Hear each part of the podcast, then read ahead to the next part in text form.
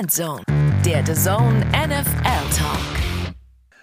Und damit ein herzliches Hallo zur neuesten Ausgabe unseres NFL-Podcast Endzone, der The Zone NFL Talk. Wir schauen zurück, wir schauen voraus und wir sprechen mit einem NFL-Star, mit Jakob Johnson. Und natürlich haben wir auch einen Host-Star wieder mit am Start, mein äh, geschätzter Kollege Christoph Stadler. Ich grüße dich recht herzlich. Ja, man soll immer mit einem Gag starten, genau richtig. Äh, alles perfekt umgesetzt. Vielen Dank, lieber Flo Hauser. ich freue mich, ähm, war ja eine verrückte Woche, kann man glaube ich sagen, in der NFL, Woche 7 ja. mit vielen Upsets, werden wir auch nochmal drüber sprechen. Nö, kann gerne so, so weitergehen. Und Jakob, ja, ist eh immer ein supergeiler Typ, also. Absolut. Bittere Niederlage, aber sein positives Gemüt lässt der sich nicht so schnell nehmen.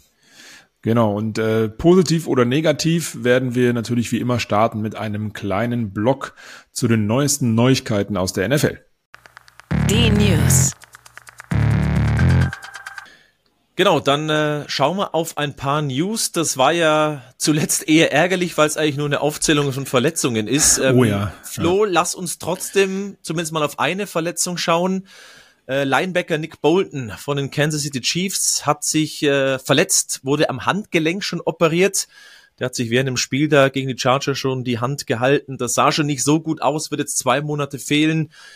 Tut weh in der guten Defensive, weil der auch wirklich gut gespielt hat. Das ist vielleicht so mit die auffälligste, wo wir auch schon wissen, dass er länger raus ist, jetzt dann im Verlaufe der nächsten Wochen und Monate.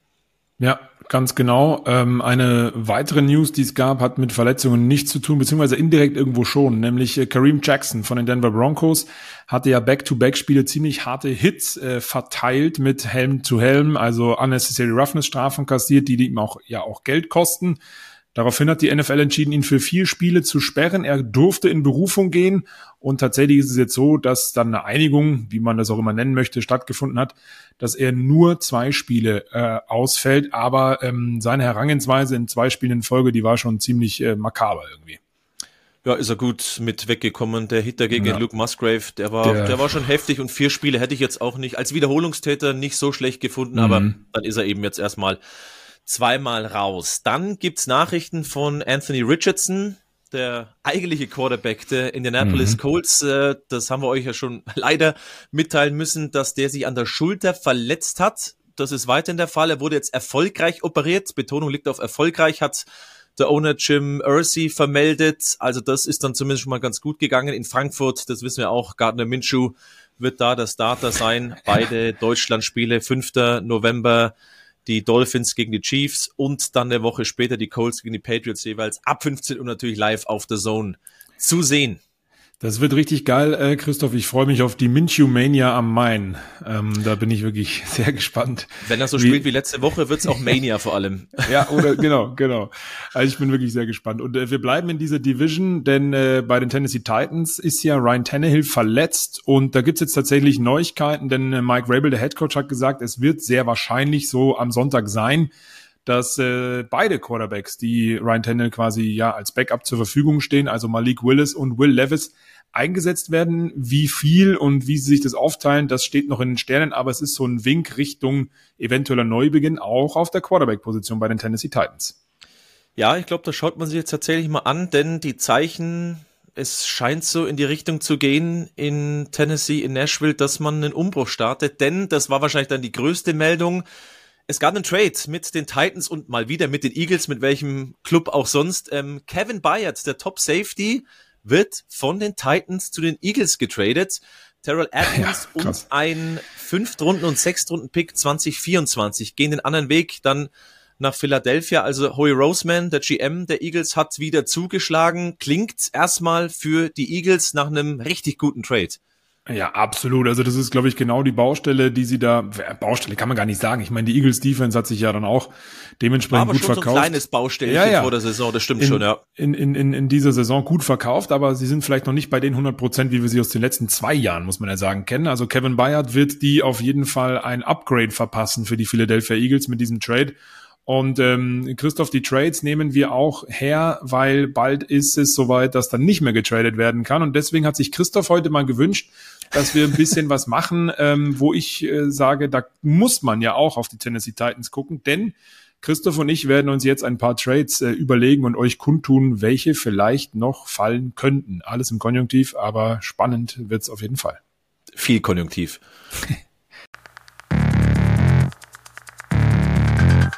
Ja, man muss nämlich schon sagen, dass ja Trades kommen werden. Die Trading Deadline 31. Oktober. Das ist also Halloween. also nächste Woche. Da wird noch was passieren. Schau mal, für wen es Halloween ist. Und ähm, wenn du jetzt schon sagst, du hast die Titans da vielleicht irgendwie mit dabei, willst du vielleicht anfangen, wenn du es schon so spoilers äh, Richtung mm. Tennessee Titans? Was könnten da wohl für Namen kommen? Ja, also eigentlich hatte ich gedacht, nee, das ist mir irgendwie zu billig und ich mach's nicht. Also nochmal für euch zur Erklärung, Christoph und ich suchen uns äh, zwei, drei Namen raus, wo wir sagen, das ist ein Trade, den wir für realistisch halten oder wo wir sagen, das wäre etwas, was man sich wünschen würde oder vielleicht gar nicht so abwegig wäre. Ähm, und natürlich, wenn du irgendwie nur Trades eingibst, kommt immer Derrick Henry. Aber ich habe ihn mir nicht aufgeschrieben, ähm, sondern ich habe ihn mir in Klammern gesetzt, weil ich dich mhm. tatsächlich fragen wollen würde. Die Titans jetzt nach Bayard, ähm, wo geht's für Tennessee hin? Werden sie wirklich noch zum Seller in dieser Saison? Ja, ich glaube, die, die, die Frage haben ja so ein paar Teams. Ich habe auch gelesen, bei den Washington Commanders gab es noch keine Vertragsgespräche mit äh, den Pass-Rushern Montez Sweat und Chase mhm. Young. Die werden ja beide Free Agents, sollen wohl auch angeboten werden. Ich könnte mir vorstellen, dass es bei den Titans genauso ist, ob es einen Markt für Derrick Henry gibt. Ich weiß es nicht, weil den hätte es ja jetzt auch schon gegeben, rein theoretisch. Und wenn Richtig. ich dann so sehe, dass die Jets eigentlich Delvin Cook eher wieder abgeben wollen oder bereit sind, ihn abzugeben, also ich glaube, Henry würde jeder Mannschaft auf irgendeine Art und Weise weiterhelfen. Die Frage ist A, der Preis und B, hole ich ihn mir dann tatsächlich dazu? Spannend. Ganz ehrlich, so wie das klingt bei den Titans, reißen sie es eher so ein bisschen ein. Ist ja eh schon eine junge mhm. Truppe. Vielleicht geht es da wirklich in Richtung, Richtung Zukunft. Ja, sehe ich ganz genauso. Running Back Position ist ja sowieso sehr äh, schwierig, aber die Titans, ich bin gespannt, wo da die Reise hingehen soll. Auch eben nach vielleicht Ryan Tannehill. Wir haben es ja gerade in den News schon äh, kurz angesprochen, der dann auch eventuell nicht mehr allzu lange als Titan da agieren wird unter Umständen. Und dann muss man auch gucken, was mit Derrick Henry passiert. Ich habe aber tatsächlich in der gleichen Division auch einen Running Back, wenn wir gerade bei dem Thema sind. Eigentlich wollte ich dich nochmal zuerst lassen, aber du hast es jetzt gerade auch so schön gesagt. Division. Stichwort, oh, jetzt bin ich Stichwort, gespannt. Stichwort Delvin Cook etc. pp. Ähm, ja, John, Jonathan Taylor von den Indianapolis okay. Colts. Passiert da noch was oder nicht? Man muss dazu sagen, Anthony Richardson, klar verletzt. Die Colts sind eigentlich auch in so einem Mini-Rebuild, wenn man so möchte. Ähm, aber äh, da gab es ja die ein oder andere Diskrepanzen zwischen Jonathan Taylor und den Colts selber. Jetzt ist er wieder da, jetzt hat er auch ein paar Snaps gesehen, auch das war nicht so schlecht. Ich finde aber, dass zum Beispiel Zach Moss das ohne Jonathan Taylor sehr, sehr gut gemacht hat, dass man dann sagen kann, als Indianapolis, wenn man genügend für ähm, Jonathan Taylor bekommt, weil er sich natürlich einen Namen gemacht hat, auch wenn er diese Saison noch nicht so performt hat, weil er auch nicht dabei war, glaube ich, so ein bisschen was kann man da schon rausholen. Ähm, und ohne jetzt zu wissen, was die Teams noch alles an Kapital haben, würde ich sagen, Jonathan Taylor zu den Buffalo Bills. Okay, Punkt. aber darf der überhaupt getradet werden mit dem Vertrag, den er gerade erst unterschrieben das eine, hat? Das ist eine das, gute Frage. Ob er eine ja. Trade Clause hat und so, ja, aber das ist ja das Spannende dabei, dass er eigentlich verlängert hat, aber ich finde, das ist, kann nicht das, also ich weiß nicht, wo da die Reise wirklich hingehen soll. Jonathan Taylor Thema wieder auf. Bist du ja, wahnsinnig? Natürlich, du bist ein frecher, frecher Dachs. ja, also okay. ich habe mhm. genau darüber nachgedacht wegen diesem Vertrag ähm, und auch, dass er, dass die Wogen geglättet worden sind, so wie man es ja auch hört.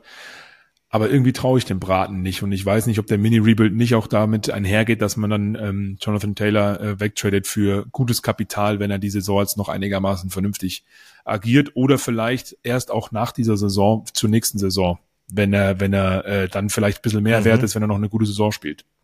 Ja, spannend, weil ich bin mal so durchgegangen, natürlich so Contender, was sie noch brauchen könnten. Der Name, der ja. immer genannt wird, Jerry Judy, mit den Kansas City Chiefs. Klar. Die haben jetzt Nicole Hartman geholt, wobei der für mich kein klassischer Slot-Receiver ist. Und da haben sie für mich nach dem Abgang von Juju Smith-Schuster einfach noch Bedarf. Bleibe ich dabei. Jerry Judy mhm. wäre, glaube ich, schon die, die Nummer eins Lösung. Ich glaube, den würden sie sehr, sehr gerne nehmen. Ähm, ich habe noch einen, wenn es nicht klappen sollte, mit äh, Jerry Judy, weil da sind sicherlich auch andere dran interessiert. Die Broncos behalten ihn, es sind die Broncos.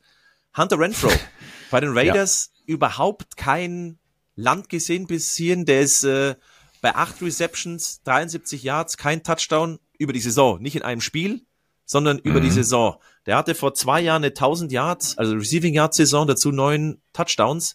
Der als Slot Receiver bei den Chiefs könnte ich mir sehr, sehr gut vorstellen. Oh, von den Raiders zu den Chiefs, das, das gibt natürlich ganz viel äh, Aggressionspotenzial. Alles dann, ne? aber innerhalb der Division, aber ja, Renfro klar. und Raiders muss, glaube ich, zu Ende gehen. Da, da stimmt's irgendwie nicht. Und warum ja, nicht das Chiefs? ist bei, bei den Raiders ist ja eh gerade das Thema ähm, auch mit Devante Adams gewesen, dass er da gesagt hat, er ist nicht dahingegangen, um nur rumzusitzen. Auch der sieht zu wenig Targets. Mit Jacoby Myers ja auch als Neuzugang hat's Renfro schwer. Erinner dich, bei uns in den Previews hatte ich ja auch mal gesagt, als Slot Receiver hast du es eigentlich in jedem Team schwer irgendwie vielleicht diese Saison.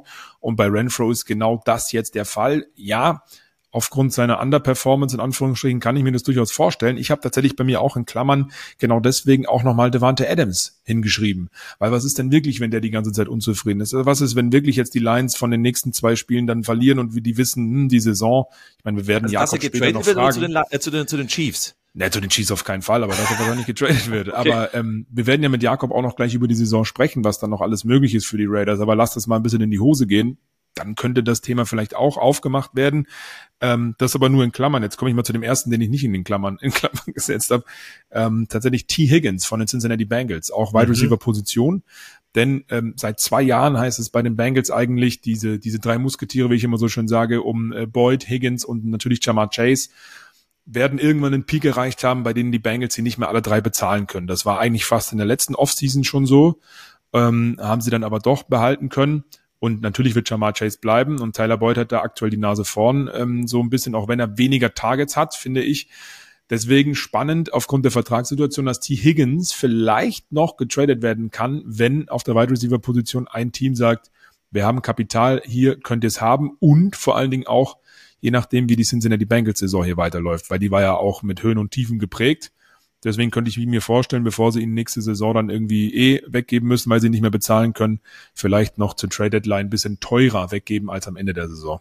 Mhm. Ja, spannend auf jeden Fall, weil Devonta Adams, klar, der wird natürlich auch immer genannt. Die Raiders haben wohl gesagt, da passiert nichts mehr. Den ja, Raten traue ich noch nicht. Wäre auch dumm, Lustigerweise sollen die Bills bei den Buchmachern Favorit sein auf Devonta Adams, aber Boah, bei den Bills stelle ich mir die Frage, Wäre nicht sogar die Defensive da was zu machen wichtiger mit den ganzen Verletzungen? Matt Milano, ja. finde ich, das ist so ein zentraler Ausfall da auf Linebacker. Absolut. Ähm, dass man da, glaube ich, nach Ersatz suchen sollte, sind seitdem auch im Lauf anfällig und deswegen dachte ich mir, Jordan Hicks, Linebacker mhm. von den Vikings, der wäre doch ein guter Runstopper auch und dass die Bills da was investieren, um diese Defensive wieder hochzubekommen, weil die hat schon spürbar durch die vielen, vielen Verletzungen geschwächelt. Und auch durch Abgaben in der Offseason ja bereits vorher schon, muss man auch sagen, auf das der kommt dazu, aber wenn sie fit sind, sahen sie ja wirklich gut aus, aber ja, sie sind halt stimmt. weit weg ja. von fit. Ja, das stimmt, aber spannend, ja. Jordan Hicks, warum nicht? Bei den Vikings ja eh ein Thema, was, was passiert auch bei denen, ne? Ähm, generell über, über die nächsten Wochen. Auch Daniel Hunter wird ja auch ständig mhm. genannt, ähm, so als, als, als Pass Rusher. Target bei vielen. Genau, ähm, könnte ich, das wäre vielleicht auch noch was, was passieren kann. Aber ja, spannend. Natürlich auf der defensiven Seite, ähm, die Bills brauchen da definitiv Verstärkung und ähm, wir werden sehen, was da alles noch so kommt bis Halloween. Ich habe tatsächlich auch noch einen aus der Defense mit den Jets. Ähm, Carl Lawson wird bei dem einen oder anderen mhm. ähm, gehandelt, der ja äh, auch vor, ich glaube, drei Tagen auf diese offizielle Trade-Liste, also er wäre verfügbar für den Trade, gesetzt wurde von den, pardon, von den New York Jets. Ähm, und ich glaube, da können einige Teams es gebrauchen. Wenn man nach ihm nochmal nach den neuesten Neuigkeiten schaut, dann sind die Falcons da weit vorne dabei. Das ist jetzt keins, wo man sagt, der wechselt jetzt zu einem Contender oder so, aber das ist etwas, was vielleicht noch realistisch werden könnte. Aber wir werden das natürlich beobachten bis zur Trading. Ich wollte gerade sagen, wir werden nächste Woche drüber sprechen und ja. die Namen, die wir jetzt genannt haben, werden nicht vorkommen, weil einfach nichts passiert. Ich wollte gerade sagen, hoffentlich ist irgendeiner dabei. Bitte lass mich was getroffen haben. Das wäre super. Lass uns lieber weitermachen und so ja. ein bisschen zurückschauen auf äh, Woche sieben. Ich habe es gesagt, es war eine verrückte Woche. Wir haben uns ein paar Teams rausgesucht, die bei uns in der Kategorie Gewinner mit dabei sind. Und ganz ehrlich, da kann es eigentlich erstmal nur eine Mannschaft gegen die Baltimore Ravens überrollen, wirklich. Die Detroit Lions 38 zu 6, ein überragender Lamar Jackson. Wenn er so spielt, dann ist er ähm, ja ein ganz heißer MVP-Kandidat für mich. Sie haben oh, ja. aufgehört, die Bälle fallen zu lassen. Ähm, das waren, ich sag's dir ganz ehrlich, bei den Ravens, die waren jetzt nie schlecht, aber auf so einen überzeugenden Sieg habe ich gewartet. Ja, die haben 28-3 gegen Cleveland gewonnen, aber da war Dorian Thompson Robinson der Quarterback. Ich bin weiter von Watson da nicht überzeugt, aber das war halt der Nummer 2 Quarterback.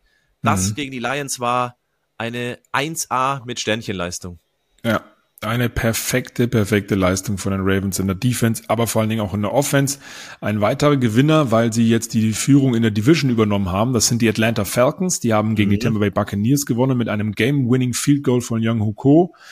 Ku. Und ähm, auch da muss man sagen, das war irgendwie ein spannendes Spiel. Beide ähm, hatten gefühlt im vierten Viertel keinen Bock, das Ding zu gewinnen. Ähm, die, die Bucks nochmal mit einem Turnover, auch die äh, Falcons ähm, sahen da nicht gut aus, hätten es vielleicht schon früher zumachen können, aber die Bucks vor allen Dingen auch schon viel früher zumachen können. Was mich ähm, vor allem beeindruckt hat, war bei den Atlanta Falcons mal jetzt wieder das Laufspiel, auch wenn da keiner herausgestochen ist, aber Algier und Cordell Patterson beide rund um die 60 Yards. Desmond Ritter ist viel gescrambled, hat auch einen Rushing Touchdown gemacht. Das Passing Game war soweit okay. 250 Yards, nur sechs Incompletions von ihm, aber die Balance war gegeben gegen eine sehr, sehr starke Bucks Defense. Das muss man auch erstmal machen, auch wenn es spannend ist, auch wenn es ein Game-Winning Field Goal war. Die Falcons haben unterm Strich weniger Fehler gemacht mit ihrer Offense als die Bucks Offense und deswegen auch nicht unverdient gewonnen. Jetzt als neuer Division-Sieger klarer ja. ähm, Gewinner der Woche sieben. Kurz vielleicht, weil wir Ritter ja auch thematisiert haben, er hat gespielt und eben nicht Heineke, was ja dann zu erwarten war. Ja. Ich fand auch ein gutes, solides Spiel gemacht, relativ sicher gewirkt, mit einer Ausnahme was heißt mit einer Ausnahme, mit drei Ausnahmen. Du hattest drei Fumbles von Desmond Ritter. Ja. Einmal bei einem Sack ist es passiert, einmal an der Ein-Yard-Linie genau. bei einem ja. Snap, der nicht gepasst hat, und einmal bei einem Touchdown-Lauf kurz vor der Endzone, wo sie den Ball rausschlagen lässt. Der Ball geht dann out of bounds, ist ein Touchback, darf dir nicht passieren. Also Desmond Ritter, Licht, aber weiterhin Schatten. Ja, und absolut.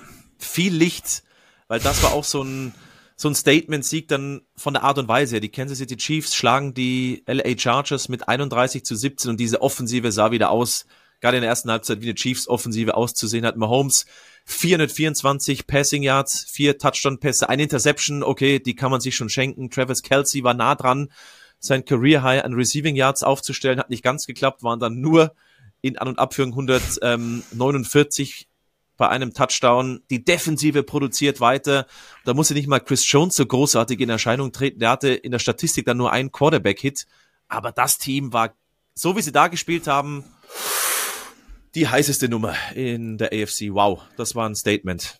Ja, Definitiv. Also aktuell hat man so das Gefühl, man kann den Chiefs alles entgegenwerfen und sie haben immer wieder eine Antwort, ähm, wenn es auch mal vielleicht bei dem einen oder anderen mal nicht ganz so smooth aussieht. Ja, das war wieder ein Auftritt, wo man sagen muss, äh, eigentlich äh, perfekt, auch wenn es zu Beginn des Spiels noch spannend schien, hinten raus vor allen Dingen und auch ähm, ja einfach überhaupt nichts mehr zugelassen.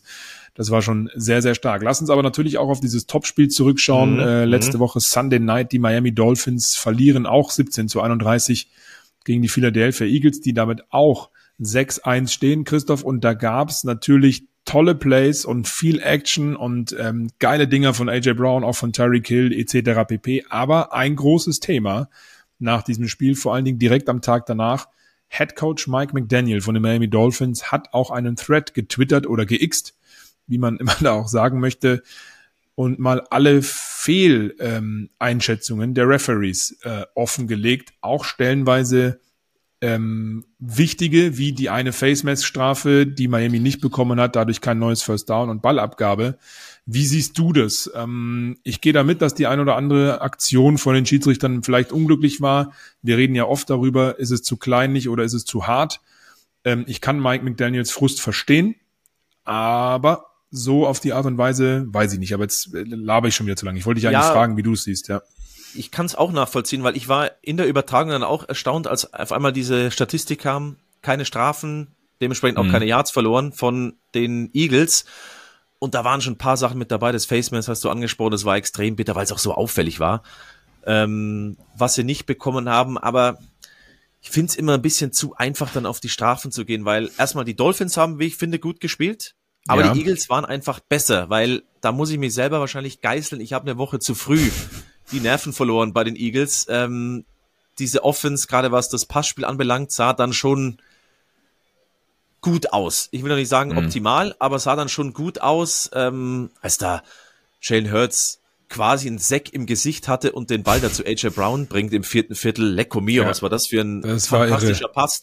Ich verstehe den Ärger bei Mike McDaniel, ähm, diesen Twitter- oder X-Thread, den er da quasi gemacht hat mit den ganzen Fehlentscheidungen. Ich bin gar nicht bei allen mit dabei. Manchmal war es ein bisschen zu wenig, aber es gab schon so Holding, Nicht-Strafen, wo ich mir schon dachte, hätte man schon pfeifen können, aber ganz ehrlich, das Spiel haben sie mhm. so oder so verloren oder hätten sie so oder so verloren.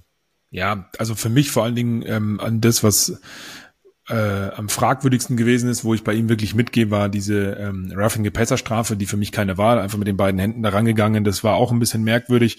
Deswegen verstehe ich es schon und vielleicht ist auch in einem einen Drive daraus irgendwann ein Touchdown entstanden von den Eagles, aber du hast es gesagt, es ist auch so unabhängig davon, von den Eagles, gerade auch in der Defense irgendwann hinten raus in der zweiten Hälfte einfach so gut gewesen, ähm, dass, dass sich, oder vor allen Dingen auch zum Start des Spiels, muss man auch sagen, da haben sich die Dolphins ja auch ein bisschen schwer getan, da wirklich reinzufinden gefühlt.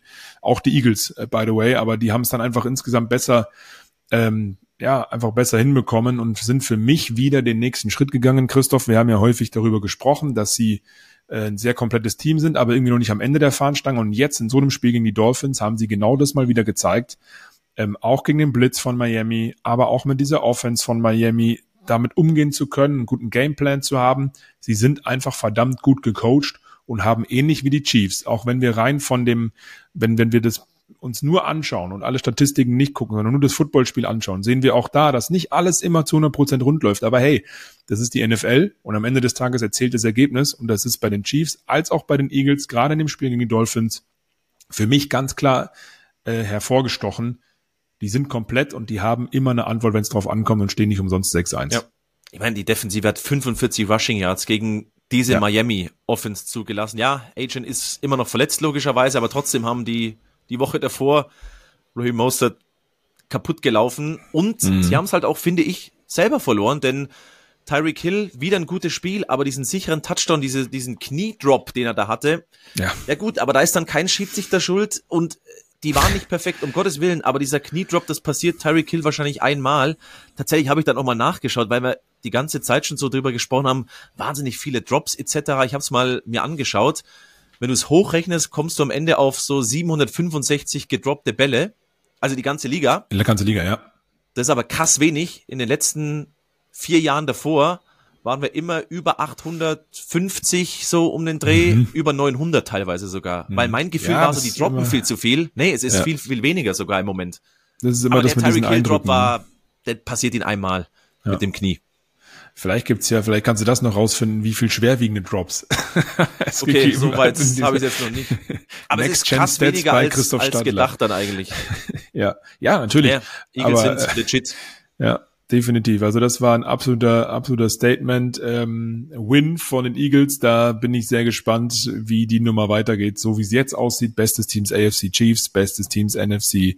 Die Eagles Super Bowl Matchup letzte Saison. Mal gucken. Lass uns aber auch, Christoph, ähm, auf ein paar Verlierer gucken, die es ja dann auch immer gibt, logischerweise in der Gewinner NFL von Woche Verlierer, ja. Ganz genau. Und äh, da gehören natürlich die Detroit Lions dazu, die, und ähm, wir haben ja auch in der NFL Endzone im Vorfeld drüber gesprochen, für uns einen unfassbar geilen Saisonstart hingelegt haben, mit der Offense, aber auch mit der Defense, Top 3 gegen den Lauf, äh, ich glaube Top 6 gegen den Pass, es sah alles richtig, richtig gut aus. Und dann werden die von den Ravens überrannt mit der Offense, im wahrsten Sinne des Wortes. Gus Edwards hatte plötzlich einen Tag und die Detroit Lions Offense hat sich gegen diesen Pass Rush sehr schwer getan. Ähm, Jared Goff, der eigentlich fast jedes Spiel gefühlt über 350 Yards geworfen hat bisher. Und irgendwann ist dann so eine Serie eben auch zu Ende, dass es irgendwann kommen wird bei den Lions, war klar. Ne, Stichwort die letzten, von den letzten 16, 13 Spiele gewonnen, saisonübergreifend. Aber auf diese Art und Weise, muss ich ehrlich sagen, Christoph, habe ich nicht mitgerechnet. Das ist, da, da ging ja gar nichts, muss man ehrlich hey, sagen. Hey, die O-Line war mal wirklich schlecht an dem ja. Tag. Ähm, man muss auch sagen, Baltimore Defensive, die hatten fünf, sechs, neun Quarterback-Hits, die sind einfach immer durchgekommen und die Ravens, ich habe es gerade vorhin schon gesagt, das war mal so ein Sieg, den ich von denen sehen wollte. Die Lions waren einfach schlecht. Mund abputzen, es ist noch nichts passiert ähm, jetzt besser machen gegen Las Vegas. So würde ich es ja. aus ihrer Sicht festhalten. Ja. Weil nämlich dann, das hast du ja kommentiert, das Spiel, die New Orleans Saints äh, verlieren gegen so die Jacksonville her, ja. Jaguars, Thursday Night Football 24-31 und irgendwie, korrigier mich, Carr und die Offensive, das wirkt nicht so sync, nicht so rund, ehrlich gesagt. Nein, also am Ende des Tages ähm, haben die Saints nur knapp verloren, hatten auch aufgrund eines Drops von Moster, äh, Moster, ja, von Foster Moreau, heute ist echt der Wurm drin bei mir, ähm, die Möglichkeit sogar auf einen Ausgleich oder auch auf mehr. Aber die ersten drei Viertel dieser New Orleans Saints Offense war so schlimm anzusehen, nach jedem oh ja. Free and Out, selbst wenn sie mal einen First Down hinbekommen haben, was wenige waren, gab's ähm, Ansagen von Derek Carr Richtung seine Receiver, Ansagen von Derek Carr Richtung O-Line oder streitige und, und böse Blicke Richtung Sideline, heißt zum Head Coach Dennis Allen, der ja ein Defensive Coach denkender, also ein Defensive Coach ist, war ja davor Defensive Coordinator, äh, und der ähm, Offensive Coordinator Carmichael macht keinen guten Job. Man hat das Gefühl, sie wissen überhaupt nicht, wie man hier spielen soll. Alvin Kamara wurde jedes Mal ins Krokodil geschickt. Das war der Einzige, der noch irgendwas versucht hat, gefühlt. Ähm, und Passspiel hat überhaupt nicht funktioniert. Die Receiver haben gar keine Rolle gespielt. Und du hast richtig gesehen, es stimmte zwischen Quarterback und Receiver nicht. Stichwort Route Running. Ich glaube, bei vier von fünf Pässen äh, schnauzt Derek Carr den Receiver an, weil er sagt, hey, du hättest zurückkommen sollen oder du hättest weitergehen müssen. Also da stimmt die ganze Chemie nicht.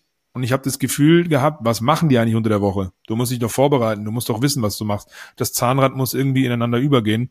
Ähm, ich war sehr, sehr negativ auch in diesem Thursday Night Football Game letzte Woche, ähm, weil ich damit gerechnet habe, da wird bald was kommen müssen. Muss dann aber auch sagen, das vierte Viertel sah dann plötzlich wieder ganz gut aus. Aber eine komplette Unzufriedenheit auch bei den Fans äh, eine ganz lange Zeit in diesem Spiel. Also die Offense, boah, ganz schwach. Ja, das, Bittere ist halt, deine Defensive performt ja eigentlich in dieser Saison, eben, aber deine Offensive und ja. was halt raussticht, diese Red Zone Offense ist so harmlos, so harmlos. Ja. sind ja oft in der Red Zone und haben da Versuche Richtung Endzone dann zu kommen, aber sie sind da einfach ja. zu schlecht und ich bin auch gespannt, wie sich das entwickelt. Das sah schon nicht gut aus, wie man sich da auch anschnauzt und alles. Also ja, das gehört ja irgendwo dazu, aber du hast natürlich. richtig gesehen, dass nach jedem so Drive bei allen. Ja, nach jedem Drive war Frust da, war war war eine schlechte Stimmung da. Also da muss ich echt sagen, das, das muss besser werden. Und auch der Head Coach. Du hast richtig gesehen, denn Dennis Allen, der stand da und dachte sich, oh, fuck, jetzt hat schon wieder nicht funktioniert. Bestimmt ist jetzt eine Kamera auf mich mhm. gerichtet und so. Das war eine Unzufriedenheit die ganze Zeit. Aber mal schauen, wie sie es nächste Woche machen. Ich muss, ich habe gerade nicht im Kopf, gegen wen sie spielen. Äh, lass mich gucken. Die Saints sind gefordert gegen die Colts. Okay, naja. Die Colts, gut. ja. Muss mal gucken. Ja, und ein Verlierer müssen wir auch erwähnen, die Las Vegas Raiders kassieren eine heftige Abreibung, haben auch nicht alle, glaube ich, so erwartet. 12 mhm. zu 30 bei den Chicago Bears.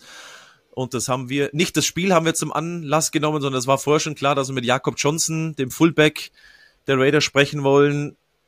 Ging natürlich dann oder geht natürlich auch um dieses Spiel gegen die Bears, das ich so tatsächlich nicht erwartet habe. Aber hier unser Gespräch mit Jakob Johnson. Das Interview. So, und da ist er dann auch schon, unser Gast äh, aus Las Vegas, Jakob Johnson, NFL Fullback der Las Vegas Raiders. Mit Zeitverschiebung haben wir es hinbekommen. Wir sind ganz früh dran heute. Bei dir ist es ganz spät. Wie geht's dir, mein Lieber? Ja, ja, ja. Mir geht's, äh, mir geht's gut. Mir geht's gut. Ich kann mich nicht beschweren. Du hast gesagt, hier in Vegas schon ein bisschen äh, später, aber ich bin trotzdem frisch. das ist, ja, weil, sehr gut. Ich habe extra nochmal, ich meine, das darf man jetzt sagen, du hast äh, mit dem geschätzten Kollegen Ike Domisch ja auch einen eigenen Podcast, What Happens yeah. in Vegas, kann man gerne auch mal reinhören. Der, die Cross-Promo darf erlaubt sein. Ich habe mir extra den Spaß erlaubt, mal reinzuhören, wie die Stimmung bei dir ist nach der Niederlage mit den Raiders gegen die Bears. Aber die war eigentlich ganz, ganz gut. Also entweder du kannst es richtig gut verstecken oder du bist einfach so ein positiver Mensch. Ja, also ich bin eben mediengetrainter Profi. Ja, ich, okay. ich, ich krieg sowas hin. Nee, Mann, aber ich, ich sag dir auch ehrlich, es ist jetzt schon äh, was, zwei, zwei Tage nach dem Spiel für mich, drei Tage nach dem Spiel für euch. Oh, das heißt, ich habe mein, mein Yoga schon gemacht, ich habe meine Videoanalyse schon gemacht, wir haben drüber geredet als Mannschaft.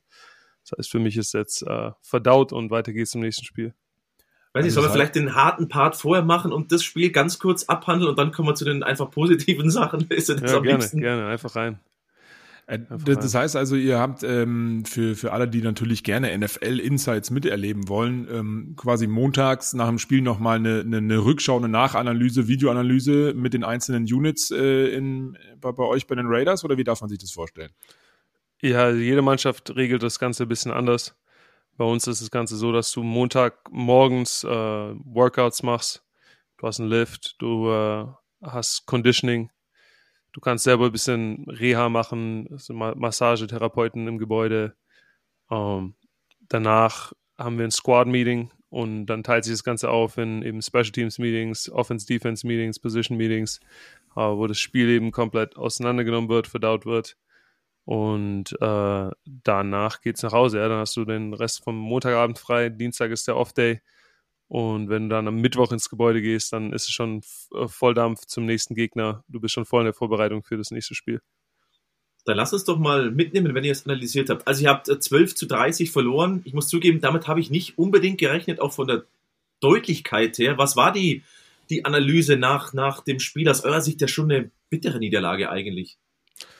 Äh, die, das einzige, der einzige Mannschaftsteil, der glaube ich, zu unseren Erwartungen performt hat, waren die Special Teams. Special Teams Leistung, mhm. äh, Field Goal Block war mit dabei, stabile äh, Field Position, Punt Return war stabil, Kickoff Return war stabil, äh, Kickoff Team war auch äh, okay, ähm, aber in der Offense und Defense äh, beiden Mannschaftsteilen haben wir einfach nicht genügend getan, nicht konsistent genügend irgendwas gemacht, äh, zu viele Fehler, zu viele Turnovers auf, auf der offensiven Seite. Äh, die, ich weiß, die Defensive Jungs hätten auch bestimmt äh, sich mehr erhofft von diesem Spiel. Und so, so, wenn du so spielst, es reicht einfach nicht. Ja, in der NFL, egal gegen welche Mannschaft du spielst, ähm, ob das jetzt eine Mannschaft ist mit so einem quote-unquote schlechten Rekord und eine Mannschaft mit einem guten Rekord, wenn du in so vielen Mannschaftsteilen so unkonsequent spielst, kannst du nicht gewinnen. Was bedeutet für dich unkonsequent? Du bist ja jetzt natürlich Offensive Player, also als Fullback, ähm, vor allen Dingen für, fürs Blocken, fürs Laufspiel, aber auch äh, für, den, äh, für die Pass Protection des Quarterbacks zuständig. Und da hatte man so das Gefühl, ähm, das hat beides, was du gerade schon gesagt, die Offense hat nicht, nicht wirklich funktioniert. Ähm, die Balance war irgendwie nicht gegeben. Man hatte so das Gefühl, die Bears waren in der Defense so immer einen Schritt voraus, um es jetzt mal blöd zu nennen. Mhm. Wie, wie, also wie war da so ein bisschen der Gameplan? Weil die Bears waren jetzt in der, in der, in der Laufverteidigung auch nicht wirklich äh, gut bis dahin, muss man sagen. Also so Mittelmaß. Äh, ich sag mal Congrats an die Bears. Die Bears erstmal haben ja. super Leistung abgeliefert. Ja, äh, die Defense hat besser gespielt, äh, die, die Offense äh, hat funktioniert, junger Quarterback hat performt. Also Credit, Credit an die Bears. Absolut. Äh, ja. für, für mich ist in der Videoanalyse einfach viel auf unserer Seite, was wir einfach ähm, nicht gut genug gemacht haben. Ja, ich selber habe mit zwei Penalties dazu beigetragen, ähm, wie ich vielleicht anders gesehen habe, aber it is what it is. Ja, am Ende des Tages erzählt, was, was wirklich auf dem Feld passiert.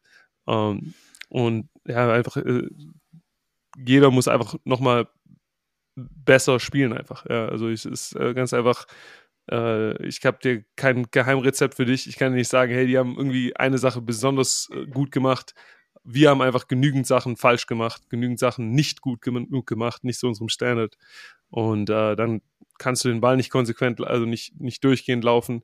Äh, du hast Fehler im Passgame und dann wird so ein Spiel ganz schnell, äh, fliegt dir aus der Hand.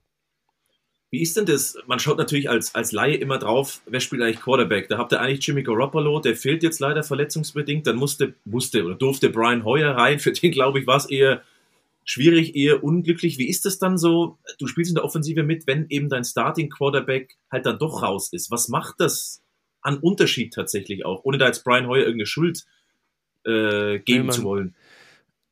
Brian ist ein, ein richtig stabiler, äh, richtig stabiler Mann, richtig stabiler äh, Quarterback. Uh, und wir haben auch im, über die Woche richtig gut trainiert gehabt. Ja? Also ich bin in das Spiel mit, mit vollem Confidence äh, reingegangen, dass dass Brian uns da zum, zum Sieg führen kann. Ähm, mir tut es eher leid, dass ich ihn mit meiner Performance nicht besser unterstützen konnte. Ja. Dass es jetzt nichts im Spiel gab, wo ich sagen kann, hey, so hier habe ich was gemacht, äh, was Brian geholfen hat, äh, was uns als Mannschaft geholfen, hat, weil am Ende des Tages gewinnst du und verlierst du als, als Gruppe. Ja. Das ist in, in dem Falle egal, wer da als Quarterback ist. Äh, klar, du, du wünschst dir am liebsten dein, dein Starting-Mann, einfach weil du mit dem vielleicht die beste Routine hast, mhm. der die meisten eben Raps auch in der Vorbereitung und im Trainingslager äh, bekommt. Ja, äh, aber am Game Day it is what it is. So, wer, wer spielt, wer auf dem Platz steht, muss performen und äh, ist da, weil wir Vertrauen haben in ihn, dass er auch performen kann. Wir haben es einfach nicht gerissen. Ist natürlich auch sehr, sehr spannend mit äh, Brian Hoyer und auch Aiden O'Connell, der noch ein junger Quarterback ist. Mich hat tatsächlich, ich habe mit Christoph vorher überlegt, was mich die, bei diesem Spiel sehr interessiert. Ich weiß nicht, ob du das beantworten kannst, da du ja ein Offensive Player bist von den Las Vegas Raiders. Aber auf der anderen Seite, du hast es ja auch schon angesprochen bei den Credits für Tyson Bagent, diesem jungen Division 2 College Quarterback, der plötzlich bei den Bears da aufdribbelt. Ähm, ist es aus, aus defensiver Sicht eben sehr, sehr schwierig, sich für dieses eine Spiel gegen so jemanden vorzubereiten. Er hat jetzt auch kein Überspiel gemacht. Ich meine, immerhin nur acht Incompletions und jetzt nicht übelst viele Yards. Aber nichtsdestotrotz sah das sehr, sehr gut aus. Ist es dann einfach schwierig, sich auf so einen einzustellen, weil es wenig gibt, was man sich im Vorfeld wirklich anschauen kann? Ich könnte mir vorstellen, dass das eine Rolle spielt. Ja, ich, ich weiß es nicht. Ich bin in der Defense, Defense-Vorbereitung nicht drin. Was? Aber ich kann dir sagen, dass, ja, aber ja, ich kann dir sagen, dass die, die Jungs sich eben doch sehr genau auf eben bestimmte Spieler einstellen, bestimmte, auf sich auf bestimmte Spieler vorbereiten. Und da macht es sicherlich einen Unterschied, ob das jetzt äh, Justin Fields ist oder ein Spieler, der mhm. eigentlich einen, einen ganz anderen Spielstil hat. Mhm. Ja, aber ich mir. Jetzt müssen wir ja tatsächlich wir müssen ja festhalten, das klingt jetzt so, als ob die Saison bei euch vorbei wäre. Ihr steht drei und vier, also eigentlich immer noch ganz gut da. Ich meine, ihr habt das Problem in Anführungszeichen in der Division. Es gibt halt diese Kansas City Chiefs, die scheinbar auch weiter nicht am, am, am Schwächeln sind. Ich habe sie am Wochenende auch kommentiert. Das war dann offensiv auch mal wieder ein starker Auftritt von, von denen. Trotzdem finde ich jetzt eigentlich drei und vier, ihr steht da und könnt eigentlich ja noch alles aus eigener Hand erreichen, was ich auffällig finde. Fünf von sieben Spielen, wenn ich jetzt richtig im Kopf habe, waren One-Score-Games. Also ihr mögt es eigentlich knapp, dieses Chicago-Spiel hier die Ausnahme. ja, äh, ich, ich sag dir ehrlich, das ist was, was äh, ich jetzt hier einfach in meinem, in meinem zweiten Jahr in Vegas doch auch mit beobachtet habe, dass eben, ähm, wenn, wenn wir gewinnen, die Leute ja, sehr, sehr happy sind und so weiter, aber äh, wie gesagt, so, sobald etwas nicht so läuft wie geplant oder sobald wir ein Spiel verlieren, mhm. Ähm, ist zumindest auf Social Media und in den Medien die Reaktion mhm. doch immer recht stark, ja, was mich irgendwie ein bisschen ver verwundert, ja, weil du hast gesagt, äh, wir, sind, wir sind drei und vier, die Saison ist noch äh, lange nicht vorbei. Äh, die sagen immer, they remember what you do in November, ja. Äh, ja November ist ein, also jedes Spiel ist das wichtigste Spiel natürlich, aber es kommt eine wichtige Zeit für uns. Aber die Saison ist noch lang, ja. Also mein, mein Mindset ist auch sehr positiv, deswegen habe ich es auch recht schnell abgehakt, weil wenn das Spiel vorbei ist, kannst du es im Nachhinein nicht ändern, ja. Egal wie, wie ich jetzt mir auf mir rumhacke oder hier sitze mit einer langen Mine, äh, das wird uns nicht helfen, besser zu spielen. Ja. Was hilft ist, wenn ich äh, in meiner Routine bleibe, mein Yoga mache, meine Meditation mache, gut schlaf, bisschen mit, äh, mit deutschen äh, Kollegen spreche, und ähm, dafür sind wir, wir sind doch dann, dafür, dafür seid ihr da. Und, und dann eben am, am äh, Mittwoch, also morgen, bei mir äh, zur Arbeit erscheinen mit der richtigen Energy, der richtigen Attitude und äh, an den Dingen arbeite, die ich verbessern kann, um unserer Mannschaft zu helfen. Aber woran, woran liegt es dann so ein bisschen? Liegt es am Standort Las Vegas oder liegt es auch daran, wenn man sich vor allen Dingen ja auch äh, euren, euren Kader anschaut und auch in der, in der Offense? Ich meine, Josh Jacobs wissen wir alle, brutal stark, äh, mit dem du ja auch äh, viel äh, tolle gemeinsame Zeiten schon äh, verleben durftest auf dem Feld. Liegt es dann daran, dass ihr eigentlich einen Roster habt, wo man sagt, der ist sehr, sehr gut besetzt für uns soweit? Viele Experten haben ja im Vorfeld der Saison gesagt, Defense ist soweit okay, aber Offense sieht sehr gut aus, auch mit Jimmy G dass die Anforderungen an euch so krass sind, dass die Leute dann nach einer Niederlage sofort sagen, ey, irgendwie, was ist denn los mit euch? Das wird ja mal gar nichts. Oder, oder was ist da dein, deine Einschätzung oder wie nimmst du das wahr? Ja, ich denke, die, die, Erwartungen sind eben hoch. Ja, es, das mhm. ist die NFL. Äh, das ist nicht unbedingt wie in der, in der Bundesliga, wo äh, du manchmal einfach froh bist, wenn deine Mannschaft irgendwie den, den Klassenerhalt schafft. Ja, sondern hier, hier in der NFL ist für jedes Franchise äh, jedes Jahr das Ziel zu gewinnen. Ja, und die gesamte Vorbereitung, alles, was da reingesteckt wird an Ressourcen, alles, was in Arbeit reingesteckt wird, äh, den, den Roster zusammenzubauen, ist mit dem Ziel, dass du äh, eine Mannschaft schaffst, die Spiele gewinnen kann und die competitive ist und die äh, ja, um, um, die, um die Playoffs und eben um die Meisterschaft mitspielt. Und da sind wir nicht ausgenommen, ja. Und vielleicht sind unsere Fans ein bisschen lauter. Ja, das, wenn wir gewinnen, ist es auch gut. Ja. da macht das Ganze Spaß. Wenn wir verlieren, lassen sie uns äh, dementsprechend spüren. Ja, da, da musst du eben einfach als Person die, die Mental Toughness haben, dass du da immer noch die richtigen Prioritäten setzt. Aber liegt es auch dann so ein bisschen an Las Vegas? Ich meine, Vegas hat sich jetzt zur Sportstadt entwickelt. Man hat ja ganz lang alle Major ähm, Ligen haben die Finger davon gelassen. Dann kam die NHL-Franchise dazu, die Golden Knights. Die sind jetzt Champion geworden. Das äh, WNBA-Team, die Aces, Champion geworden. Aus Oakland zum kommt das MLB-Team, zum zweiten Mal, genau. Das MLB-Team kommt aus Oakland dazu. Muss ich jetzt zugeben, weiß ich nicht, wie gut die sind. Aber ihr habt äh. den Druck eigentlich zu liefern, oder? ja, man, es ist Vegas. Es ist Vegas. Wenn du hier auffallen willst, dann musst du, äh, dann musst du auch was liefern. Ja, die, die Leute haben hier eine Auswahl an allen möglichen Arten von, von Sportarten jetzt. Es kommt noch Formel 1, kommt noch demnächst, demnächst da dazu. Stimmt. Ja. Äh, du hast hier mhm. Konzerte jedes Wochenende. Das heißt, wenn du hier als Footballteam mithalten willst, dann musst du liefern. Und äh, gleichzeitig sind eben auch einfach die Fans aus der Oakland-Zeit, glaube ich, äh, eine der bisschen mehr rowdy Fanbases in der NFL. Und äh, ja, so hast du eben dann einen, Mix, der eben sehr explosiv ist. Ja, und äh, wir versuchen als Team natürlich das in die richtige Richtung zu lenken. Dann noch eine kurze Nachfrage, wenn du sagst, ihr wollt natürlich oder müsst erfolgreich sein, wann wird aus den Raiders der VfB? Und wer ist euer Zero Girassi? das ist eine gute Frage. In der NFL kann es zum Glück jede Woche, jede Woche passieren. Ja.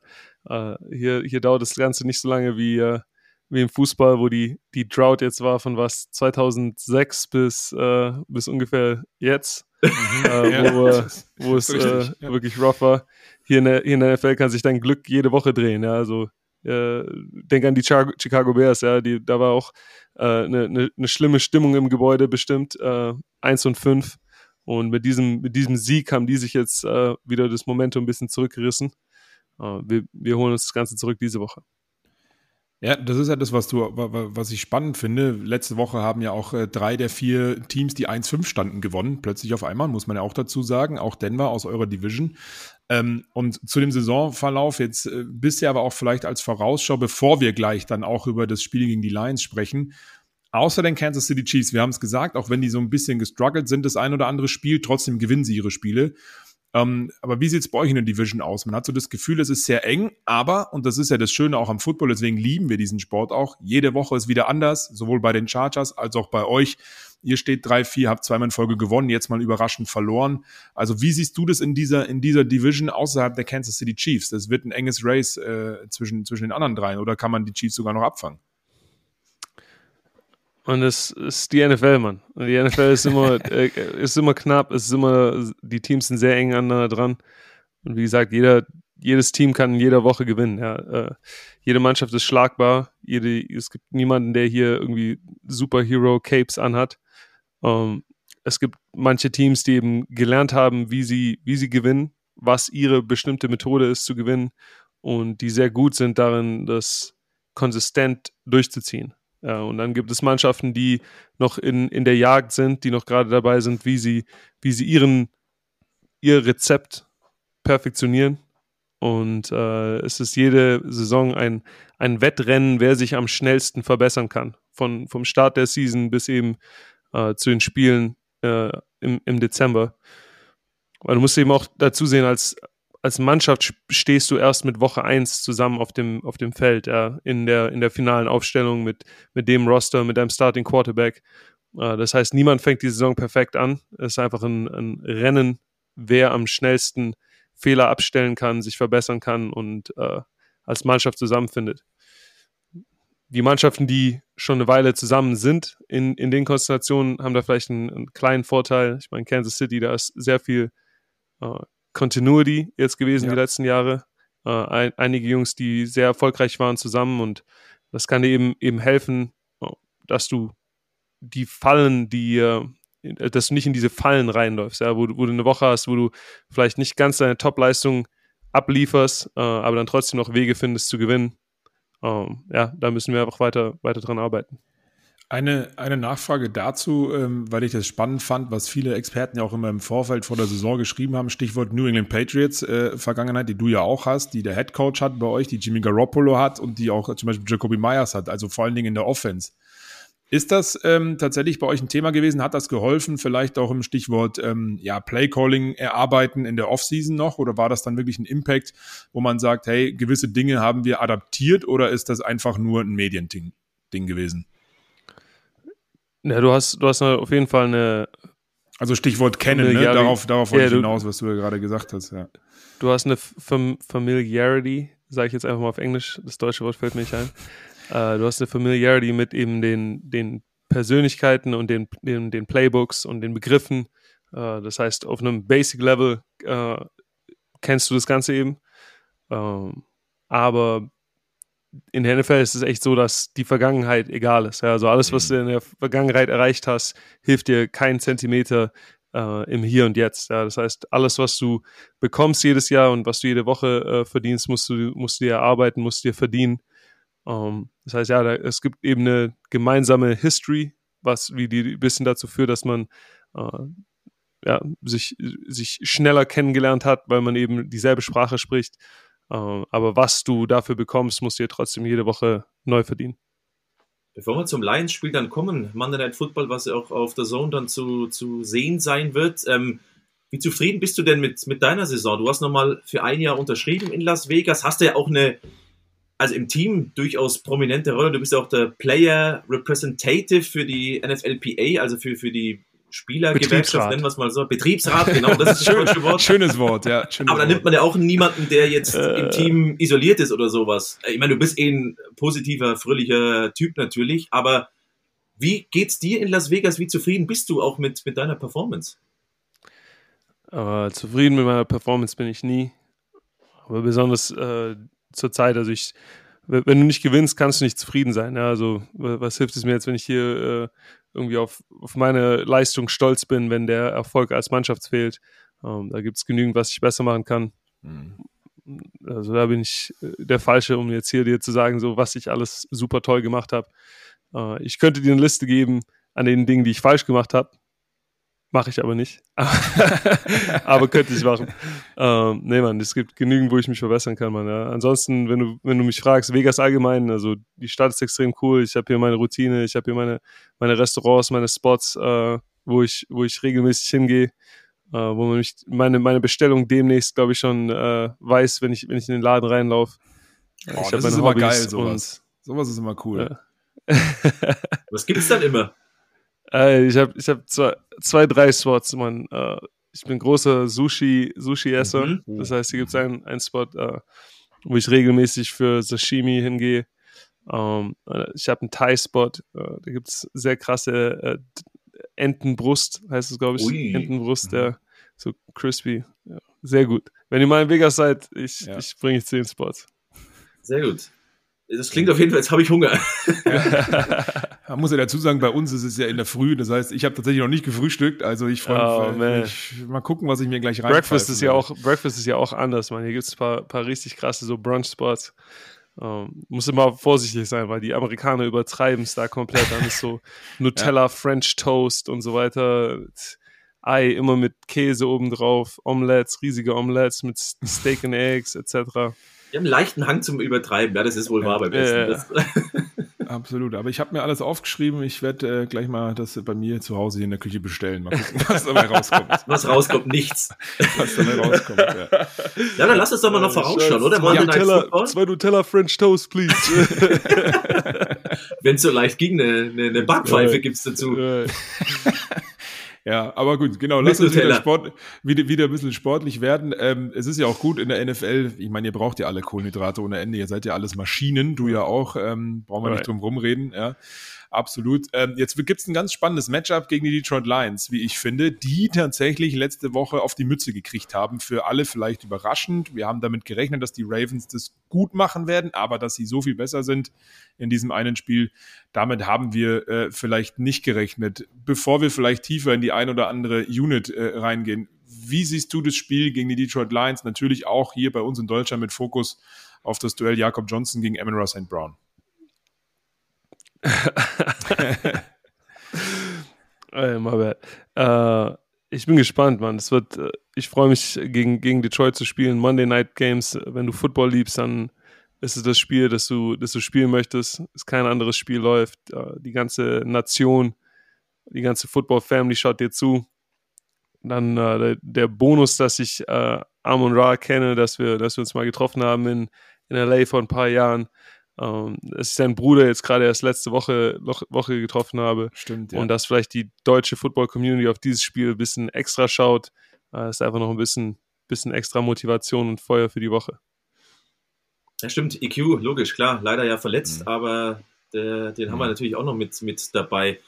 Ja, dieses Matchup gegen die Lions. Ich vermute mal, die Lions aufgrund vom Record vielleicht der leichte Favorit, aber die große Frage, die sich bei euch ja stellt, ich weiß nicht, hast du Stand Mittwoch, wo wir aufzeichnen, schon Aktuelles zu Jimmy Garoppolo? Ist er wieder mit dabei am Wochenende oder beziehungsweise dann am Monday Night? Ja, das kann ich natürlich genau gar nichts dazu sagen. das war ein Versuch wert. Ja, ja, ja. Das war aber auch ein so billiger bisschen, Versuch, Christoph. Äh, aber ich wollte auch so ein bisschen rauszögern. So, ah, I got nothing for you. um, weiß ich, wie viele Lions zuhören. Ja. wir werden sehen. Es ist immer, Monday Night Games sind gut auf der einen Seite, weil du einen, einen Tag extra uh, Recovery kriegst, einen Tag extra Preparation, einen Tag extra, um dich auf die Mannschaft vorzubereiten. Und uh, ich denke, wir werden die ganze Zeit nutzen und dann uh, Montag ready sein zu, zu competen. Was könnte denn vielleicht so, so ein Key sein? Weil, wenn man sich das Lions-Spiel angeschaut hat, wir haben sie vorher auch so ein bisschen bejubelt, natürlich auch mit der deutschen Brille. Oh, was eine starke O-Line. Dann wurden es von den Ravens tatsächlich aufgefressen. Ich glaube, das darf man schon so sagen. Jared Goff wurde fünfmal gesackt.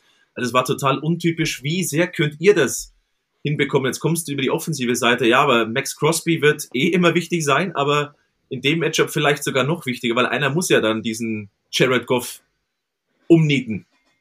Ja, äh, jede Mannschaft kann geschlagen werden in jeder Woche, aber nur weil eine Mannschaft jetzt äh, das Spiel vorher verloren hat äh, und vielleicht auch deutlich verloren hat, heißt es nicht, dass, äh, dass es für dich irgendwie leichter wird. Ja, nur weil äh, die jetzt gegen die Ravens, Ravens verloren haben, weil die Ravens die Line vielleicht besonders gut aussah, die äh, Detroit Lions O-Line vielleicht einen Down Day hatte, ihnen irgendein bestimmtes Scheme Probleme gemacht hat, heißt es nicht unbedingt, dass es für uns auch available ist. Ja, also man, die werden auch daran arbeiten, die werden auch den Film schauen, genau sehen, okay, was haben die Ravens gemacht, was uns Probleme bereitet hat und wie können wir daran arbeiten, wie können wir das Ganze verbessern. Ähm, es wird einfach von der Woche an Preparation äh, liegen, also wie, wie gut, wer, wer die bessere Woche Vorbereitung hat, wer mehr reinsteckt, wer mehr Film schaut und den Gegner besser kennt und äh, dann wer, wer am Montag mit äh, den den dickeren Paar Schuhen aufläuft und einfach mehr Gas gibt. Das ist für mich auch eben sehr, sehr spannend, äh, was Christoph auch gerade gesagt hat, Stichwort Jared Goff, der auch 53 Passing Attempts alleine letzte Woche hatte, ja. Und ähm, wir reden ja auch immer davon, dass die Lions eine sehr variable Offense sind und so weiter und so fort. Aber auch aus deiner Sicht finde ich sehr, sehr spannend gegen die Detroit Lions Lauf-Defense, die ja vor dem Spiel gegen die Ravens so Top 3 war tatsächlich auch. Um, wo wir auch alle gesagt haben, die Ravens natürlich Lauf-Offense, Lamar Jackson und Co. Bei euch natürlich auch. Du vorblocken für Josh Jacobs, der so eine Saison hat, ja, rein statistisch vielleicht noch nicht das, was man von ihm kennt, hat ja auch selber die Latte sehr hochgelegt, muss man an der Stelle sagen. Aber wie siehst du dieses Matchup gegen diese Lines, ähm, die Line vor allen Dingen um Aiden Hutchinson? Das finde ich sehr, sehr spannend. Deine Frage ist sehr, sehr schön formuliert. Und allgemein, ich mag, wie ihr über Football redet. Ja, man merkt, ihr, ihr, steckt da schon, ja, na, ist wirklich Credit where Credit due. Man merkt, mal schön zu hören, habe ich noch nie gehört. ihr steckt da ein bisschen besser drin als, äh, als manche andere deutsche Reporter, mit denen ich darüber schon geredet habe. Ja. Äh, also eure Fragen haben wirklich Substanz.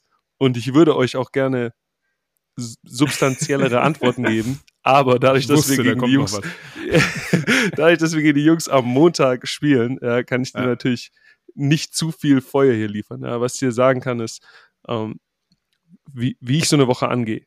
Ja, ich äh, gehe jetzt rein und, und, und schaue die ganzen Detroit-Spieler an.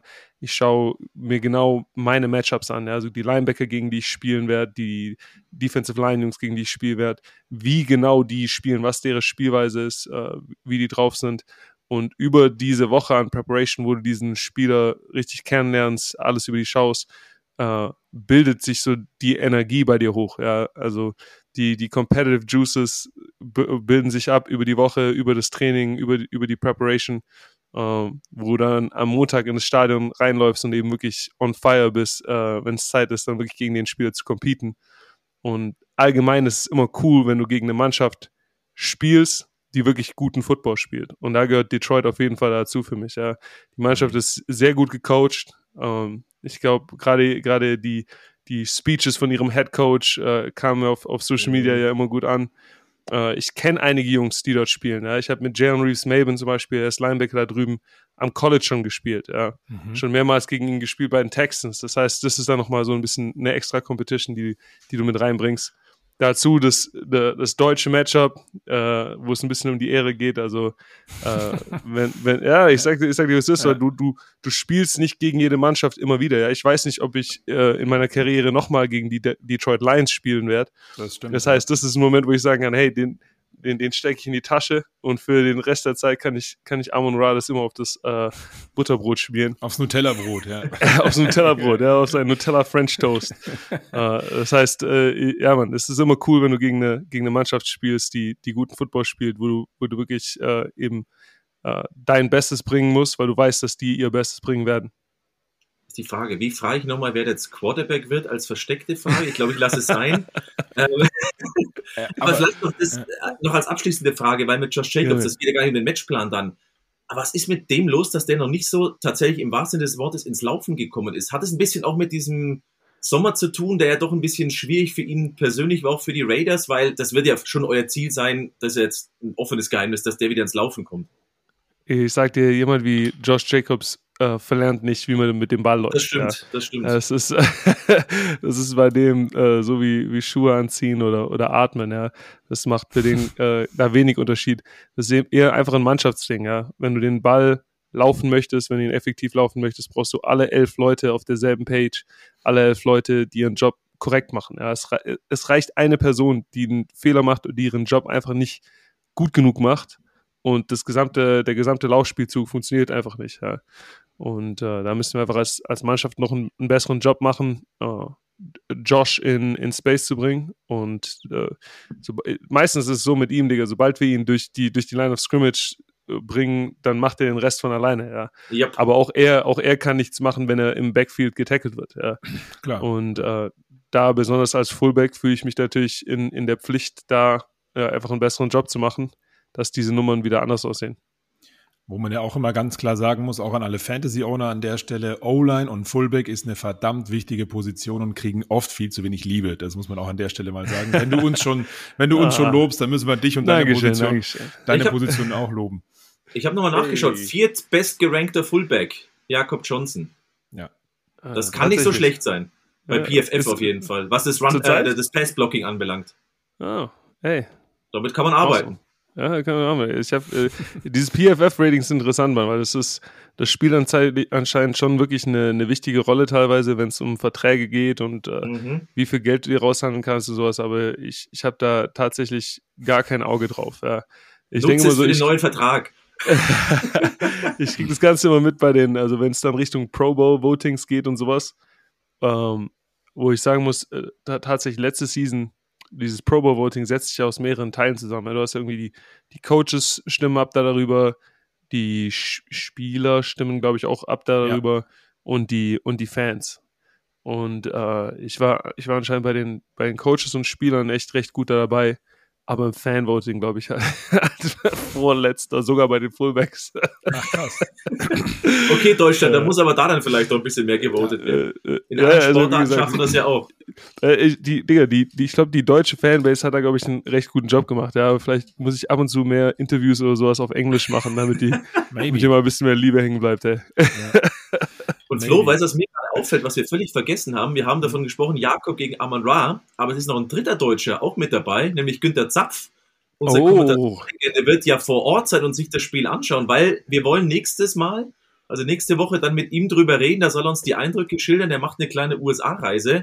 Je nachdem, wenn ihn die USA wieder rauslässt, reden wir natürlich auch mit Günther, deswegen sogar drei Deutsche dann vor yes, Ort. Äh, als der Günther das letzte Mal in Vegas war, haben wir tatsächlich äh, waren Topgolf, Topgolf spielen beim Natürlich, was Grand. sonst? ja, äh, wir wollten eigentlich, wollten eigentlich richtig golfen gehen, aber ich hatte, es war wieder so ein Wochenende, wo ich, wo ich zu viel zu tun hatte und sowas. Und da haben wir uns auf, auf Topgolf geeinigt, noch am Ende. Und er ist, der ist ganz schön gut, Mann. Also mhm. hätte ich nicht erwartet. Dem sein, dem sein Swing, sein Golf-Swing sieht schon sehr clean aus. Ja, definitiv. Das glaube ich sofort. Das glaube ich sofort. Aber ja, ähm, mich hat, ich habe tatsächlich noch eigentlich, Christoph, ich weiß, du guckst schon wieder so ein bisschen auf die Uhr, ne? Und Jakob, wir wollen dich auch nicht zu lange vom Schlafen abhalten. Ähm, du warst ja gerade noch bohlen, so viel kann man ja mal verraten. Also du hattest einen schönen Abend, glaube ich. ähm, aber was mich rein auf dieses Matchup mit den Lions noch interessieren würde und vielleicht gar nicht irgendwie aus dem Nähkästchen plaudern, wie euer Matchplan ist. Aber wie für dich auf deiner Position, wie schwer ist es, wenn jemand wie Aiden Hutchinson jetzt plötzlich daherkommt, der ja auch sehr, sehr trainiert ist, auch sehr physisch sein kann, wie ich aber finde im Vergleich zu anderen im, im, im, im, im äh, an der D-Line, vor allen Dingen durch Tempo besticht. Also der ist ja aktuell sehr schnell am Quarterback dran, hat auch schon den einen oder anderen Pass abgefälscht. Ähm, wie schwer ist es dann gegen so jemanden, wenn man das mit anderen D-Lines vergleicht, die natürlich vor allen Dingen durch, durch pure Härte und wie Dampfwalzen daherkommen und mit nicht so viel Tempo? Ja, da, da kommt eben der, der Gameplan zum Tragen. Also du hast in der NFL jede Woche ein anderes Matchup. Jede, äh, jede Defense ist anders von der, vom Playcalling, von der Struktur, von der Philosophie. Und äh, dann hast du das nächste Level, was die eigen, eigentlichen Matchups sind gegen die Spieler, ja. Gegen wen spielst du da? Was für eine Art Spieler ist er? Was sind seine Go-To-Moves, ja? Ähm, wir haben zum Beispiel Max Crosby. Ja, jede Offense gegen die, die gegen Max Crosby spielt, muss einen Gameplan haben, für was machen wir, um Max Crosby zu stoppen. Ja, da denke ich, dass es nicht anders sein wird, wenn wir gegen die Detroit Lions äh, Gameplanen, dass eben es Plays gibt, es Calls gibt, es Ideen gibt, wie wir mit so jemand umgehen, der eben so hervorsticht, der so eine Produktion hat. Uh, generell schauen sich die Coaches das Production Sheet an. Ja, wer, wer macht die Tackles in der Defense? Mhm. Sind es die Linebacker? Sind es die Safeties? Sind es die, die Liner? Wer, wer macht die TFLs? Wer macht die Sacks?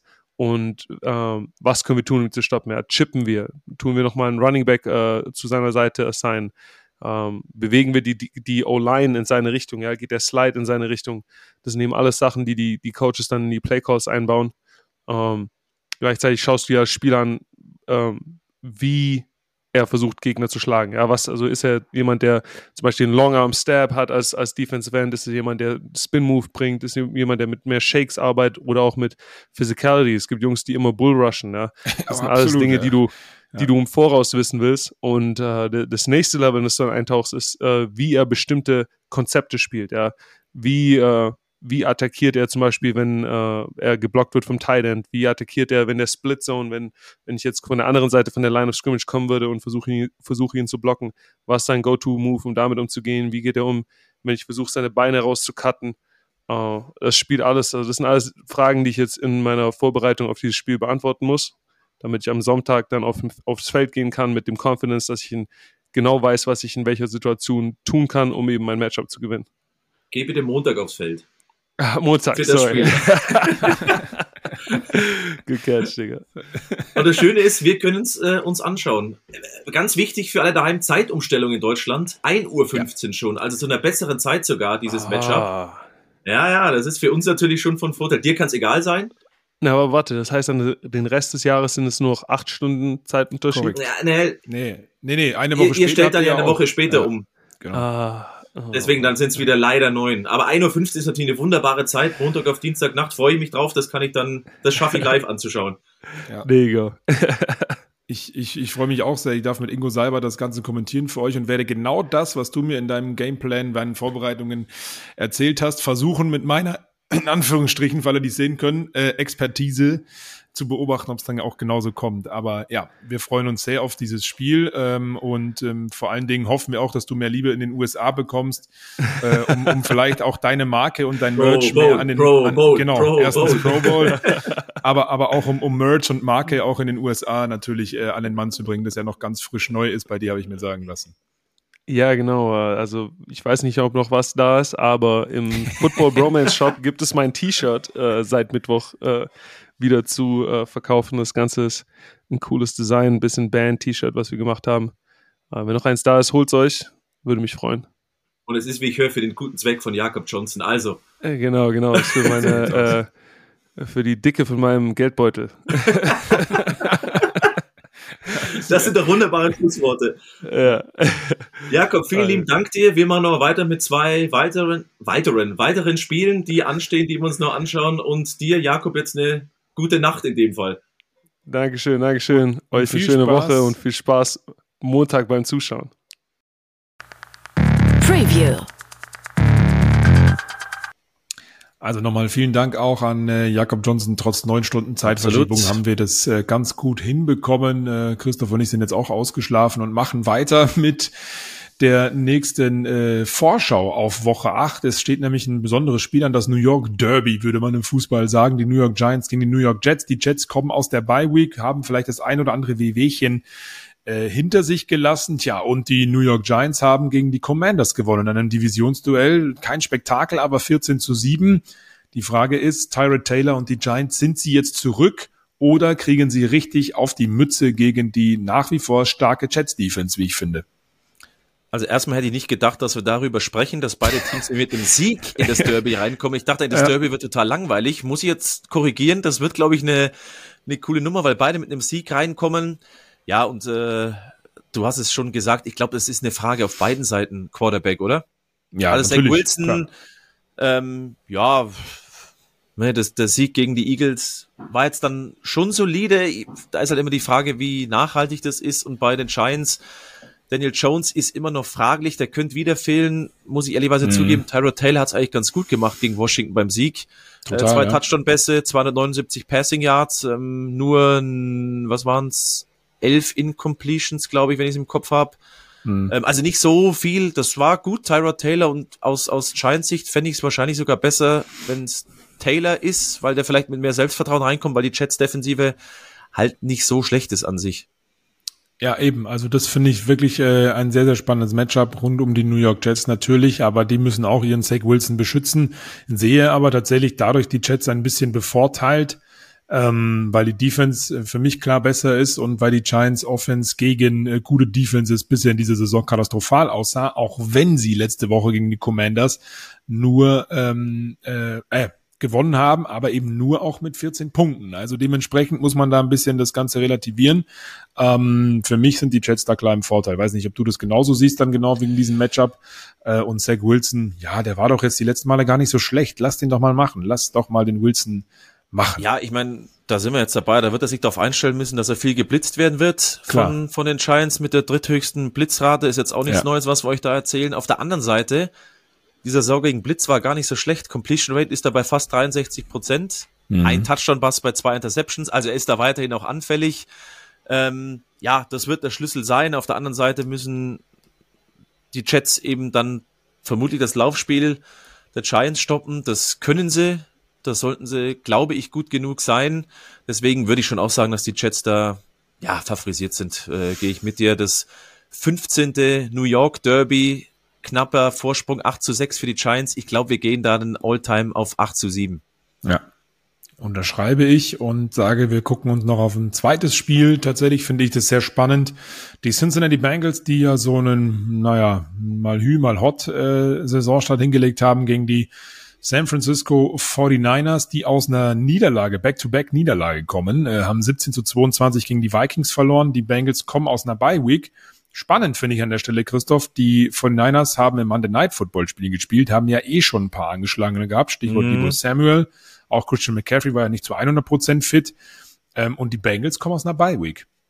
So. Genau. Und jetzt kommst die du. Konnten, die Ohio konnte sich nochmal schön ausruhen. Das sah ja vor der Bye Week schon viel, viel besser aus, was auch immer da für ein Wunderheiler in Ohio mit einem Truck unterwegs war und dann in Cincinnati Stopp gemacht hat. Also das ist für mich weiterhin nicht zu erklären. Und genau wie du sagst, die Niners, Debo Samuel fehlt ja eh, Trent Williams hat gefehlt, mal schauen, ob der dabei mhm. ist. Äh, Christian McCaffrey hat gespielt, war aber schon angeschlagen, wobei es dann trotzdem wieder für den Touchdown gereicht hat bei ihm. Klar. Das ist schon Wahnsinn. Das ist das 16. Spiel, Regular Season und Playoffs in Folge mit einem Touchdown. Der braucht noch einen und wahrscheinlich wird das eh machen, um den Rekord von Lenny Moore einzustellen von Baltimore 63, 64, 17 Spiele, Regular Season und Playoffs in Folge mit einem Brutal. Touchdown. Also ob Rushing oder Receiving, den Rekord, glaube ich, lässt er sich nicht nehmen. Ja, schwierig. Wir sind in einer anderen Situation, weil die Niners eigentlich so dufte drauf waren. Jetzt zwei Niederlagen mhm. in Folge und die Bengals, die ganz schlecht reingestartet sind, wie du es gesagt hast, jetzt wieder deutlich besser wirken. Ähm, tatsächlich erwarte ich da eine knappe Nummer, weil es ist ja, finde ich, natürlich, die spielen anders, aber Cincinnati und Minnesota kommen beide übers Passspiel. Da muss man ja. jetzt sagen, da haben die Niners schon was zugelassen, wussten da schon absolut ab und an kein Rezept dagegen. Ähm, ich fand tatsächlich auch, dass die Vikings es ganz gut gemacht haben. Der Mix aus Pass und Laufspiel, auch wenn es natürlich dann wieder sehr passlastig war, das ist einfach ihre Identität. Aber genau so wird es bei den Bengals ja auch sein. Außer Mixen hat das Spiel seines Lebens. Ähm, in den zwei Spielen gegen San Francisco war der Erfolg überschaubar. Deswegen wird mhm. auch da das Passspiel der Bengals sicherlich ausschlaggebend sein. Und die Niners müssen defensiv wieder besser werden. Die sind immer noch gut, aber nicht mehr dieses, oh mein Gott, das ist die beste Defensive in der NFL. Da sind wir ja. ein bisschen von weggekommen. Das stimmt, ähm, weil man muss auch dazu sagen, sie haben ähm, gegen die Vikings das Laufspiel rund um Alexander Madison so weit, so gut äh, wirklich eigentlich ad acta gelegt und das Ganze limitiert, auch wenn am Ende hat er nur, auch nur acht Rushes gehabt für 39, Cam Akers genau, da kurz, äh, paar Mal äh, öfter gelaufen. Laufspiel, ja. Da gebe ich dir recht, das war tatsächlich eigentlich gar nicht so der Faktor, was die Stats an, anbelangen bei den, bei den Vikings, aber ich fand, sie haben es gerade zu Beginn ganz gut eingesetzt, ums, naja, etablieren ist das falsche Wort. Es waren am Ende 74 Rushing Yards ja, ja. und drei First Downs über den Lauf. Das ist eigentlich gar nichts. Und trotzdem gab es aber gute Sequenzen und das traue ich den Bengals eben auch zu, vielleicht sogar mehr. Ja, eben mit äh, Joe, Joe Mixon, der jetzt auch noch nicht so die Saison hat, wie man es vielleicht von ihm kennt. Ne? Da reden wir wieder von der Messlatte, hatten wir bei Josh Jacobs vorhin schon. Ähm, und ja, da bin ich echt gespannt, ähm, wie die Defense der Niners da daherkommt, denn Kirk Cousins äh, 378 Yards alleine erworfen. Wahnsinn, da waren viele, viele Passing Plays dabei, auch vor allen Dingen natürlich auf Jordan Addison und das noch ohne Justin Jefferson. Ähm, und, aber ich muss auch sagen, dass mich die Offense der 49ers so ein Stück weit enttäuscht hat in wichtigen Momenten. Wir haben letztes Mal erst darüber gesprochen, dass die immer auf alles eine Antwort haben und es sah soweit auch nicht schlecht aus. Ne? Ich meine, Brock Purdy, neun Incompletions, immerhin ein Touchdowns, aber eben diese zwei mhm. Interceptions. Mhm. Ähm, und da muss ich sagen, in den entscheidenden Momenten hat man diesmal vielleicht ein bisschen zu hektisch reagiert. Vielleicht lernt man aber genau daraus. Brock Purdy ist auch noch ein junger Quarterback. Die Offense generell ist sehr, sehr talentiert mit dem jungen Quarterback gemeinsam, dass man vielleicht daraus etwas mitnimmt für das Spiel gegen die Bengals. Denn die Bengals in der Passverteidigung sind jetzt auch nicht das Gelbe vom Ei. Ähm, oder, oder, oder das, die, die Nutella vom French Toast, um dabei zu bleiben. Also dementsprechend, äh, bin ich, bin ich da gespannt. Ich könnte mir auch vorstellen, dass es eng wird und dass es vielleicht im Passing Game auf beiden Seiten ein leicht wenig knallt.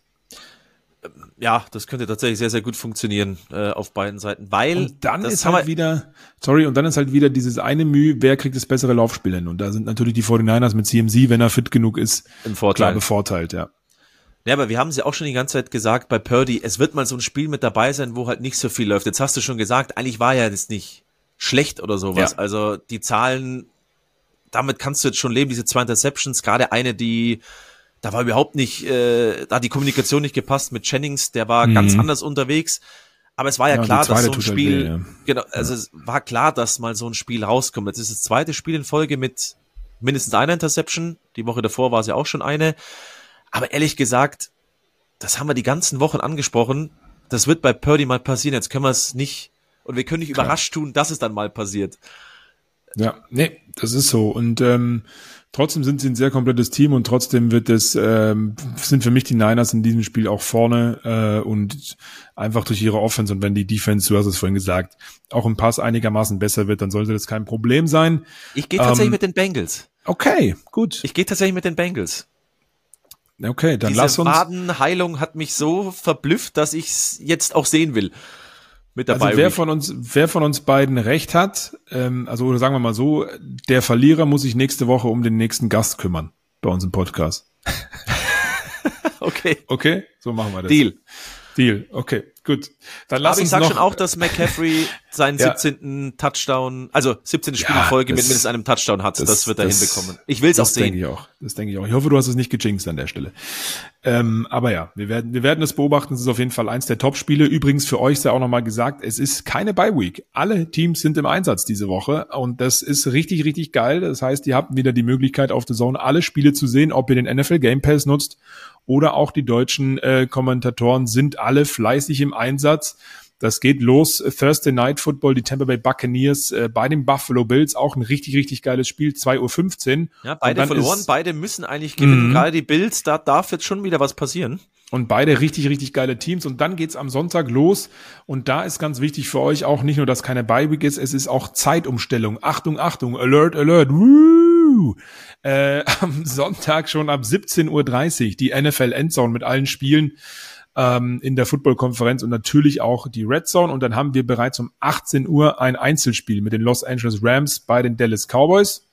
Und, das ist ganz komisch vorzulesen, Christoph, und um 21.25 Uhr, mhm. nämlich auch eine Stunde früher, Cincinnati at San Francisco und noch zwei geile Night Games auch oben drauf.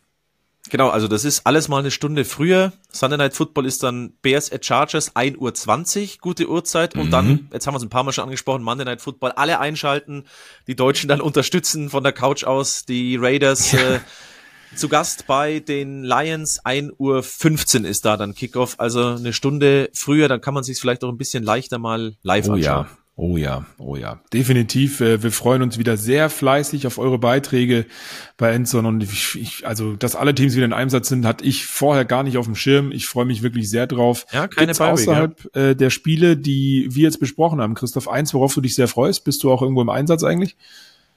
Ähm, ich bin in der Endzone im Einsatz, aber freue ja. mich natürlich, was die Bengals und die Niners machen tatsächlich. Okay, sehr gut. Sehr ja, es gut. ist schon ist schon ein cooles Matchup. Also auf das darf man sich freuen, weil ja.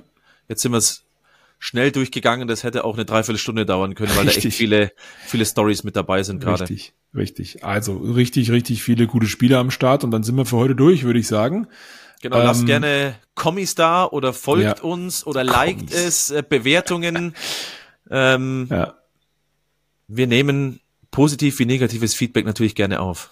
Ja, am besten positiv, so wie von Jakob vorhin. Vielen Dank an der Stelle und äh, euch noch einen schönen Tag. Viel Spaß mit Thursday Night Football und dann hören wir uns spätestens am Sonntag oder nächste Woche hier wieder. Sonntag dran denken, alles eine Stunde früher. Bis dahin. Ich mach's mal in den Worten von Stone Luck. Let's go! Alter, geil. Ciao. Endzone, der The Zone NFL Talk.